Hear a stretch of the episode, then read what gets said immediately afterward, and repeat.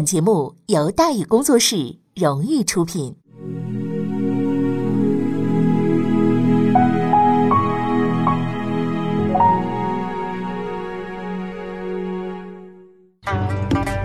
说书唱戏劝人方，三条大道走中央，善恶到头终有报，人间正道是沧桑。给您续上一杯茶，我慢慢的说，您细细的品。听大禹话说明朝，除了咱们广播直播以外啊，我们还在喜马拉雅独家网络发布。各位呢，可以登录喜马拉雅手机和电脑客户端，搜索“大禹茶馆”，选择收听。上期节目咱们说到哪儿啊？咱们说到。陆良海战，邓子龙一马当先，阴谋阳谋，陈昭觉奇迹迭出。逐渐靠拢的日军惊奇地发现，陈林那个旗舰上啊，看不到任何的士兵，船上空空荡荡，无人活动，十分之安静。这一幕太诡异了。但是在日军士兵看来啊，答案太简单了，为什么没人？打死了嘛，对不对？于是他们毫无顾忌，纷纷跳江上去。然而他们终究看到了明军啊，在即将着陆的时候。明军哪儿去了呢？其实明军士兵一直都在，只不过他们趴在甲板上了。为了给日军以深刻的印象和教训，陈林命令所有明军士兵一律俯身趴下，并且用盾牌把自己给盖住啊。然后呢，手持长枪仰视上方，当看见从天而降的人的时候，马上出枪，对准目标出枪。伴随着凄厉惨叫声啊！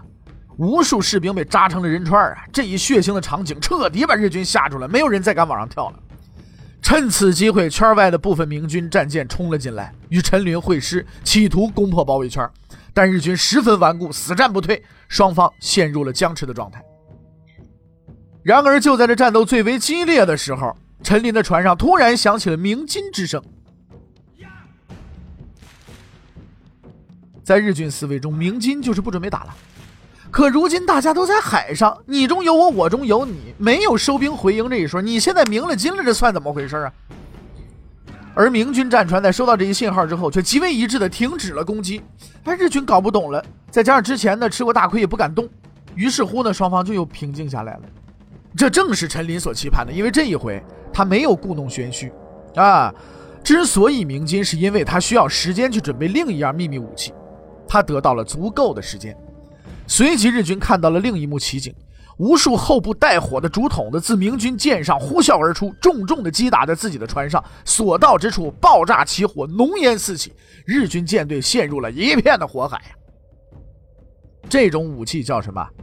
这种武器叫做火龙出水。虽然许多年以后，面对拿着火枪的英军，手持长矛、目光呆滞的清军，几乎是毫无抵抗之力。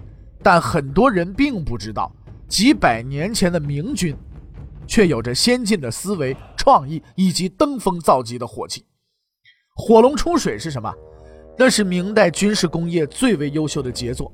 这种武器由竹筒或者是木筒制成，中间填充火药弹丸，后部装有火药引信，射程可以达到两百步，专门攻击敌方的战舰，是明军水战的专用武器。点燃后，尾部带火，在水上滑翔，故称为“火龙出水”。这也是人类军事历史上最早的舰对舰导弹的雏形。当然，你也可以管它叫火箭弹了，是吧？什么新玩意儿都好，反正是日军已经经不起折腾了。陈林和李舜臣趁机突围，开始组织追击。至此，战场的主动权已经完全操控在陈林的手中。可是，接下来的事情却出乎他的意料。在猫岛设下了水雷，在观音浦设置伏兵，正如陈林计划的那样，日军所有的去路都被一一的斩断，与顺天敌人会师的梦想也彻底破灭了。然而他依旧疏漏了一点：失败后的敌人将只有一个选择，就是撤退，而撤退的唯一通道是陆良海。此时防守陆良海的是邓子龙，他手下只有三千人呢。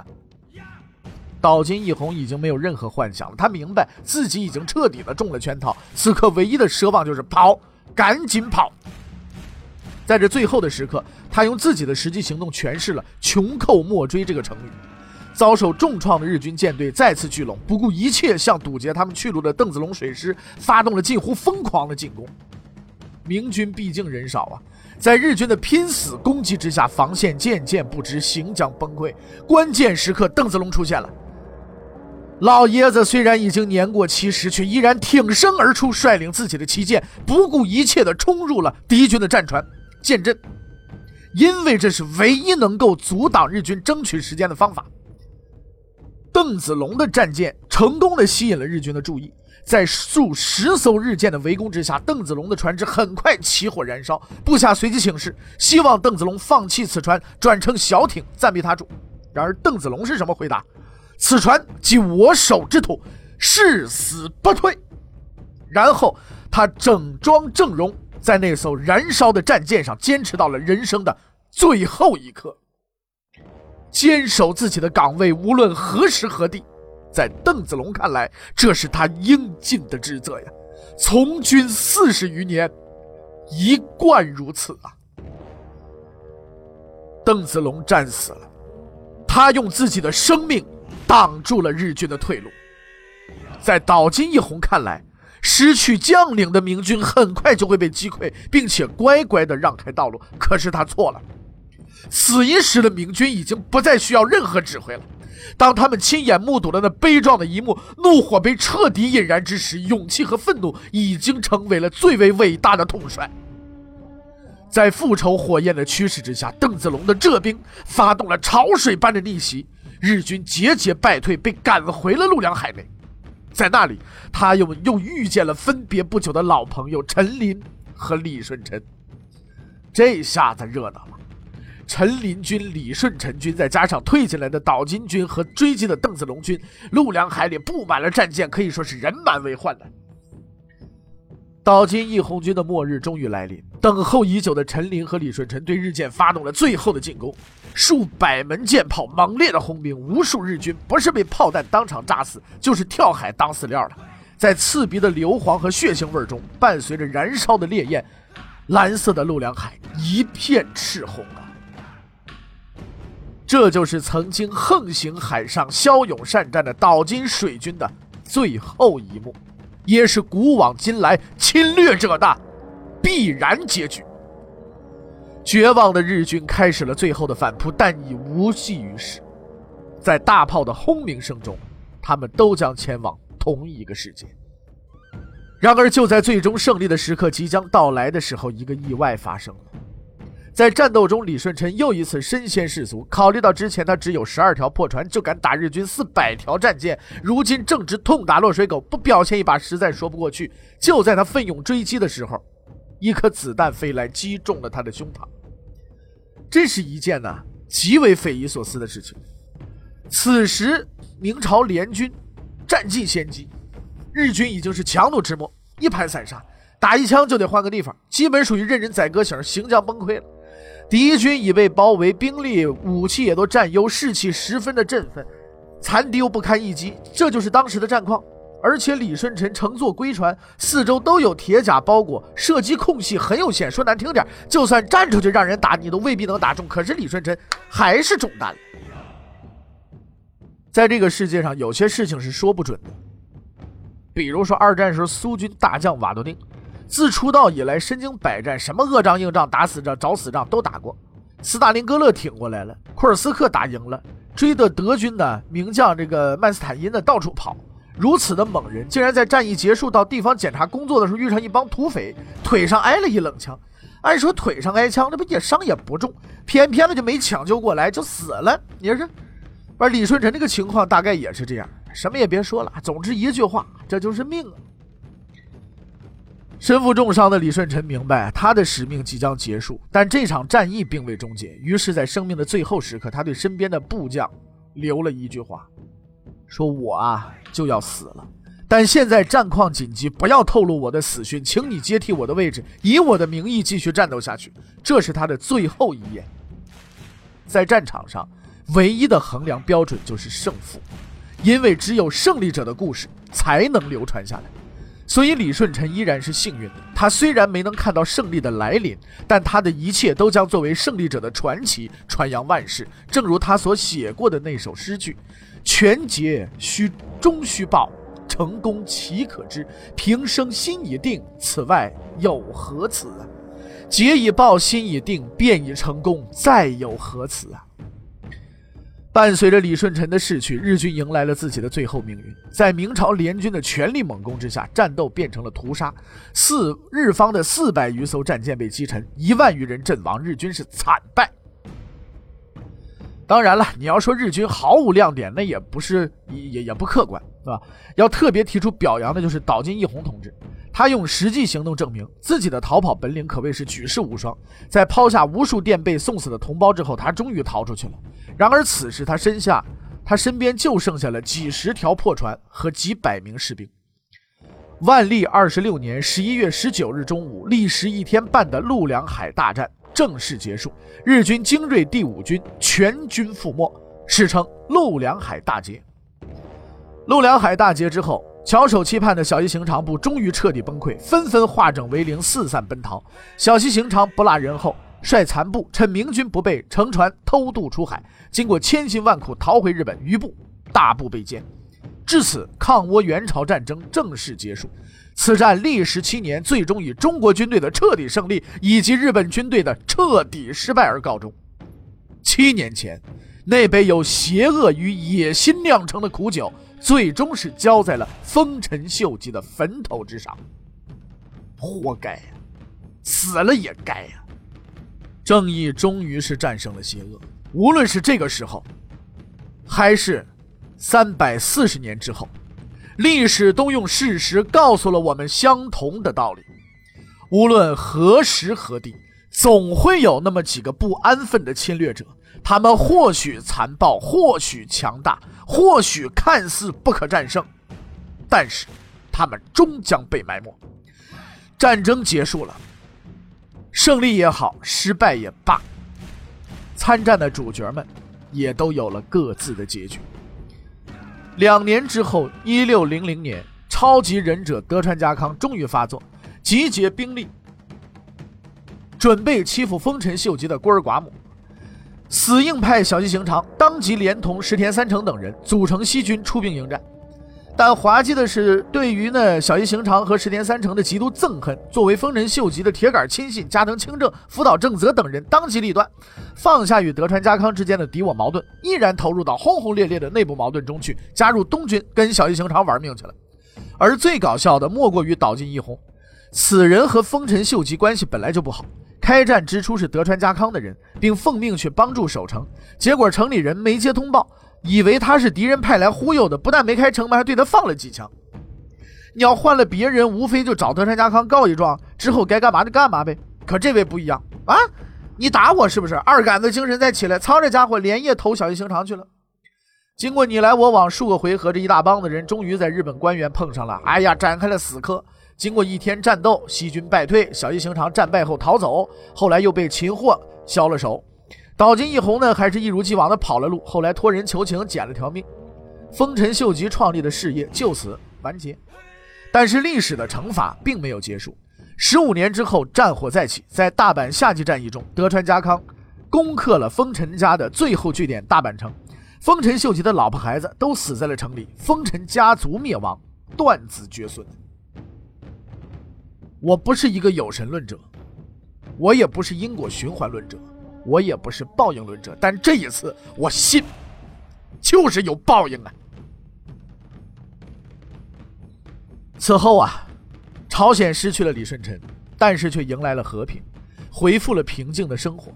为纪念那些为了朝鲜人民的安宁和自由而牺牲的明军将士，朝鲜政府修建了大报坛，每年祭祀。以表示对明朝仗义相助的感激，并提醒后辈不忘报恩。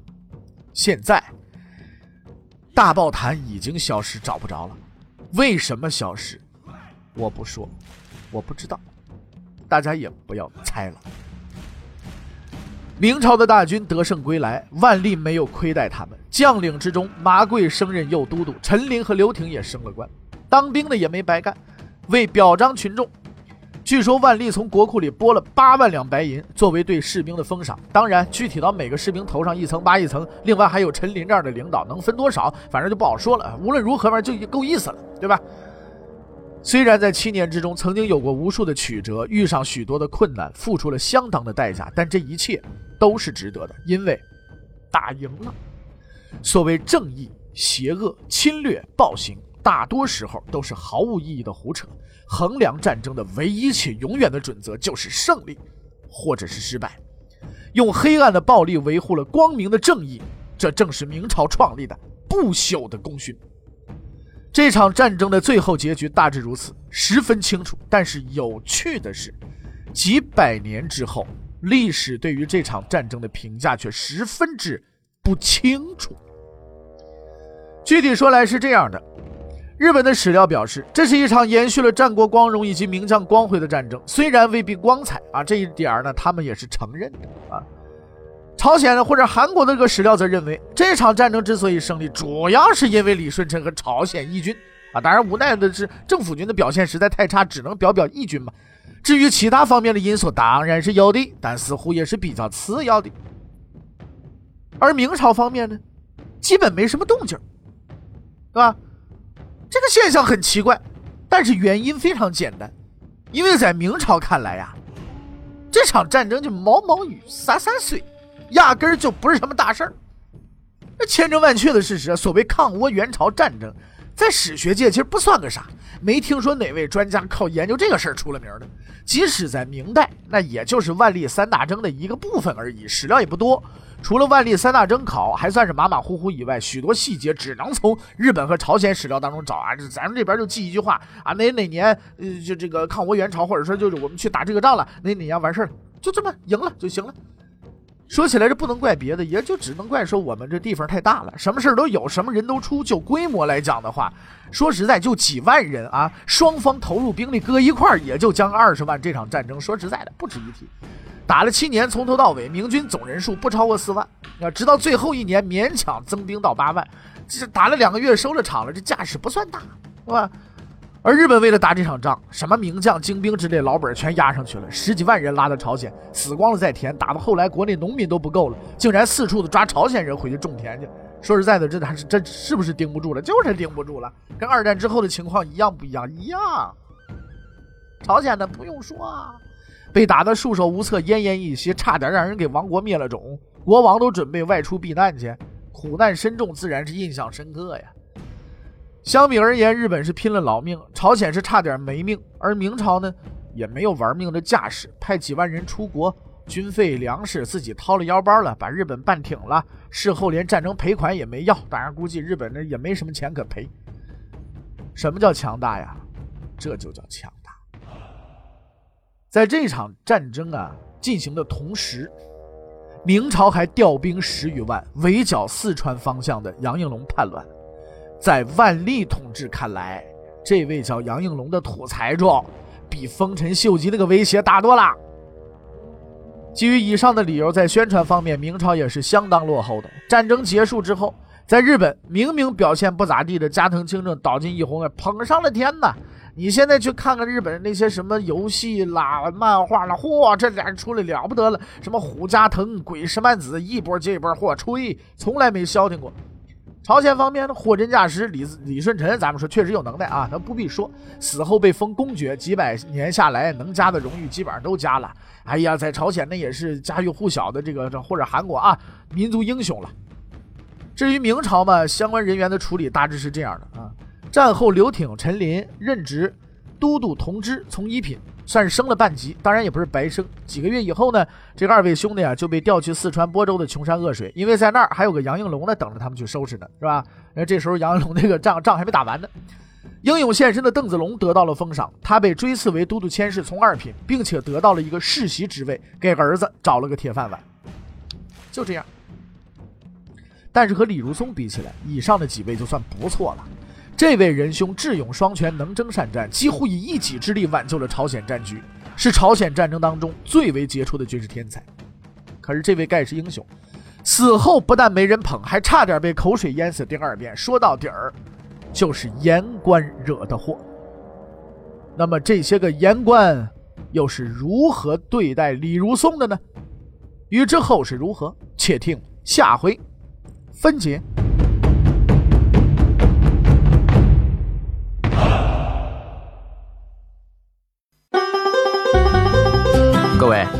你想跟大禹交流吗？你想跟大禹辩论吗？